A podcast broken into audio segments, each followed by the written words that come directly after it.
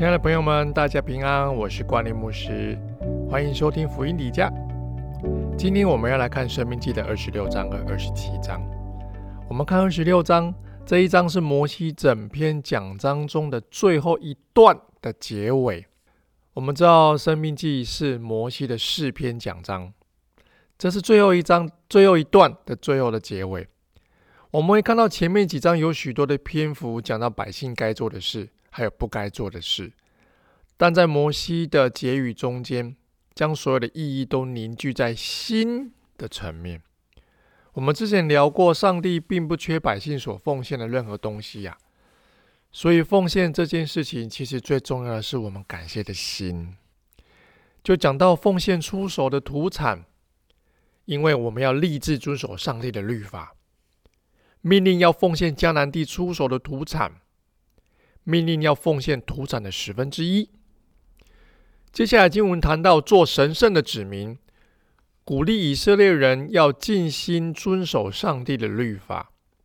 感谢上帝，我们一切都是他所给的哦，不仅赐给我们够用的，还总是多给我们能为他人付出的那一份。上帝多给我们，是要我们多付出给别人。当你多付出给别人，上帝自然就多给你喽。亲爱的朋友们，看完这一章，你是不是也想起神曾经从某段辛苦的日子中领你出来呢？他总是很乐意带领我们走进更丰盛的祝福哦。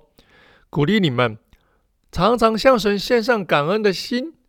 如果我还有能力的话，也让我们将祝福再给予更多有需要的人。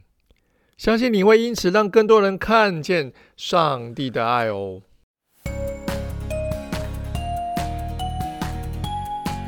接下来我们来看二十七章。摩西虽然无法和百姓们一起进入应许之地，可是他仍然期盼着他们未来日子能够一切安好，并且用心的教导劝勉他们。你可以感受到摩西吗？他那颗心吗？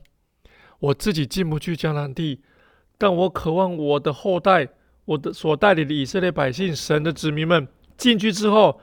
一切都蒙受上帝的赐福，所以苦口婆心、谆谆的告诫以色列百姓，要把上帝的律法存在心内。这一章，我们就来看看摩西教导百姓们在进入应许之地之后要做的第一件事，也是最重要的事，就是再一次的将上帝的律法写下来，公布在大家面前。